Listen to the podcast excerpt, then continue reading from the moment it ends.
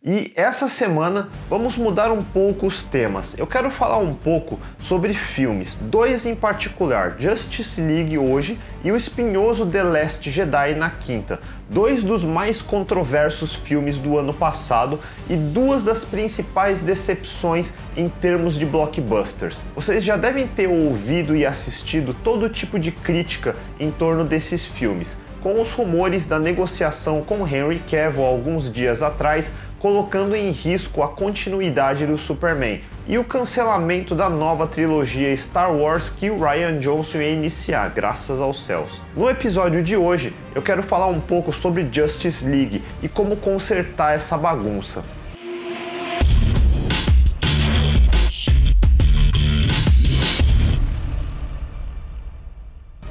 Esse filme estava fadado a dar errado. Todo mundo acompanhou o estresse durante as filmagens. Zack Snyder fez um filme que todo mundo gosta, Os 300, adaptado da obra homônima de Frank Miller. Provavelmente é a adaptação de um graphic novel que entregou as melhores frases feitas na história dos blockbusters. This is Sparta!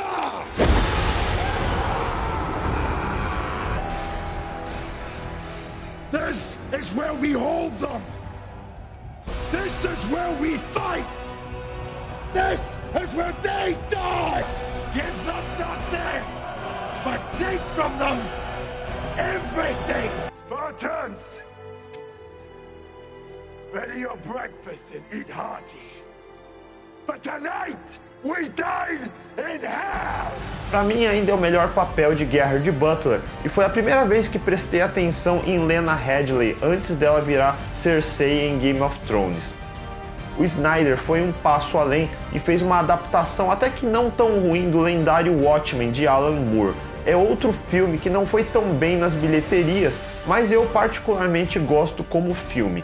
Em particular, pontos pelo casting de Jeffrey Dean Morgan como The Comedian e em manter o tema do Big Joke, e isso deve ser por causa do screenplay de David Hayter, que, como bônus de curiosidade, para quem gosta da série de games Metal Gear do lendário Hideo Kojima, todos sabem que David Hayter é a eterna voz de Solid Snake. My name is My name is Pliskin. Iroquois Pliskin, Lieutenant Junior Grade.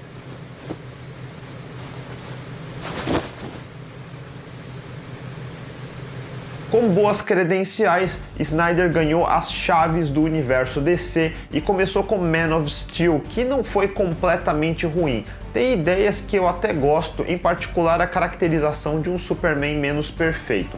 O problema disso é a sequência em Batman v Superman, onde um Superman humanizado fica muito próximo do Batman e isso acaba com o propósito da história em si, ao contrário do tema da graphic novel de The Dark Knight Returns de Frank Miller, que serviu de inspiração para muitas das cenas e onde a lendária batalha entre Batman e Superman é uma batalha filosófica entre individualismo e coletivismo, como bem analisou o canal Wisecrack, que você pode assistir clicando no link acima. Então entramos em Justice League. A pressão em cima da Warner Brothers estava no máximo, muito estresse interno, o script original de Snyder com ajustes de Jeff Jones não estava bom foi quando trouxeram Joss Whedon para reescrever cenas inteiras, e tudo isso com a produção em andamento fora acontecimentos aleatórios como o famigerado Mustache Gate, por conta das refilmagens que aconteceram ao mesmo tempo que Missão Impossível 6.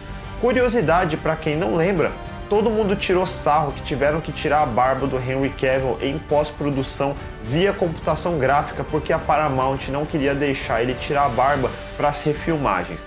Mas aí depois disso, um dos estantes do Tom Cruise deu errado e ele se machucou feio e as filmagens ficaram paradas um tempão de qualquer jeito. No final ia dar tempo do Kevin tirar a barba, refilmar o Superman pro Justice League e esperar a barba crescer de novo até o Cruise se recuperar. Coisas de Hollywood. Aliás, se você não assistiu MI6, assista. É o melhor filme da série e de longe um dos melhores blockbusters de ação da atualidade. Enfim, no frigir dos ovos, o filme Justice League virou uma bagunça. A história ficou ruim, a direção ficou ruim, acabaram usando muito mal todos os personagens. Whedon mudou tanto o filme original que muitos clamam para o lançamento da, do cut original do Snyder. Eu não esperaria muito desse cut também depois de Batman v Superman.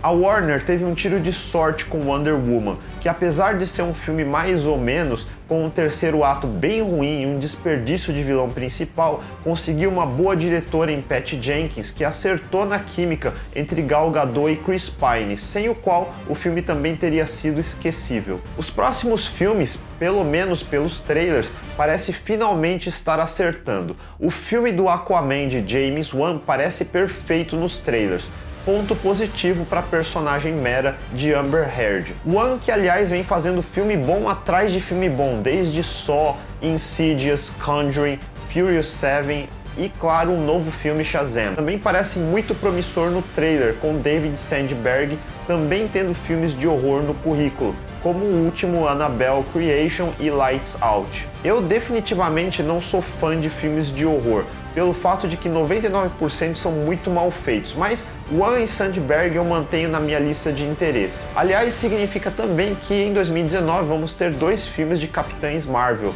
o original que é Shazam e a Capitã Marvel da Marvel. Isso tudo dito, o que fazer com Justice League? Aqui vem a graça do YouTube. Muita gente já tentou ajustar o filme de alguma forma, mas o que eu mais gostei até agora é a recente série do canal Nando V Movies uma das melhores coisas que o Nando faz no canal é reimaginar a história de filmes. Em particular, eu gosto como ele se atém à fundação da arte de escrever um screenplay. Justice League was bad. I mean, it was fine, but its fineness makes it bad. In theory, a Justice League movie is awesome. The Justice League is awesome. Batman is awesome. Superman is awesome. Wonder Woman is awesome. They are all awesome. And together, they're even more awesome. And if you saw it, you know why Justice League was not awesome. Boring story, cliche villain, strange casting, dodgy CGI, a constantly changing tone, and just a general lack of anything new. Até o momento em que estou gravando este episódio, ele lançou lançou três vídeos da série Justice League Rewrite. Ele está se atendo em dividir a história nos três atos clássicos e dando mais atenção ao segundo ato, que ele dividiu em duas partes, tradicionalmente chamados de 2A e 2B, separado pelo que chamam de midpoint, o meio do filme. Por exemplo, o Nando lembra como os filmes da Marvel seguem exatamente essa estrutura e como eles têm midpoints muito bem definidos. Em First Avengers, uh, Steve Rogers salta do avião e se torna Capitão América exatamente no meio do filme. Em Winter Soldier, Steve Rogers e Natasha descobrem que a Hydra infiltrou a Shield e encontram Zola no meio do filme e assim por diante. Esse cara é muito talentoso. A forma como ele explica as razões para cada uma das mudanças, a forma como ele encaixa as peças no framework clássico de um bom filme e como tudo faz sentido, faz você assistir essa nova versão na cabeça como se fosse um filme de verdade. O cara é assim bom. Para dar um gosto, um dos maiores problemas da história é Steppenwolf, que é um dos vilões mais fracos de todos os filmes de heróis ever. Então ele faz um twist. Ele inicia com a Liga dos Vilões, trazendo Clayface, Deathstroke, Copperhead, Weather Wizard e cria um sub-arco no primeiro ato que vai ligar no twist do novo midpoint. E à medida que ele reajusta a história, também reajusta o relacionamento dos personagens, criando uma das coisas que falta no filme de verdade: uma conexão entre todos os membros da liga. Por exemplo, Copiando o graphic novel de Frank Miller, eles colocam vários easter eggs na Batcaverna, incluindo o uniforme do segundo Robin provavelmente Jason Todd. Mas eles não aproveitam o medo de Bruce em trazer para a equipe um moleque como o atual Flash Barry Allen e não explorar o tema de poder repetir o que aconteceu com o Robin de novo. O Nando corrige isso na sua versão. Falando no Flash, me lembrou um vídeo essay de outro canal, o High Top Filmes, que ainda está no começo, mas eles fazem análises muito boas de pontos específicos em alguns filmes. Em particular, um de seis meses atrás, onde eles comparam a introdução e recrutamento do Flash em Justice League comparado com uma cena muito similar em Civil Onde o Stark vai recrutar o Peter Parker no que é a primeira aparição do Homem-Aranha no universo Marvel. Colocando lado a lado, é gritante como as cenas são idênticas, mas por que o da Marvel é eficaz e o da DC perde a oportunidade? Deem uma olhada na versão do Nando e mandem nos comentários abaixo o que acharam das mudanças que ele fez. E se vocês conhecem algum youtuber que imaginou uma versão ainda melhor, também mandem para eu ver. Não tem coisa mais divertida para um geek do que reimaginar as coisas. Acho que uma das coisas que separam os geeks dos não geeks é que a maioria das pessoas assiste filmes, mas não pensa muito a respeito. São aquelas duas horas, dá uma risada e amanhã já era. A gente que é geek é estranho mesmo. Anos depois, ainda estamos falando em detalhes dos filmes, defeitos técnicos, cenas deletadas, histórias dos bastidores, versões alternativas. Mas essa é a parte que eu acho mais divertida. E aí, gostaram desse vídeo? Discutam os temas de hoje nos comentários abaixo, mandem um joinha, assinem o canal e não deixem de clicar no sininho para não perder os próximos episódios. A gente se vê na próxima, galera. Até mais!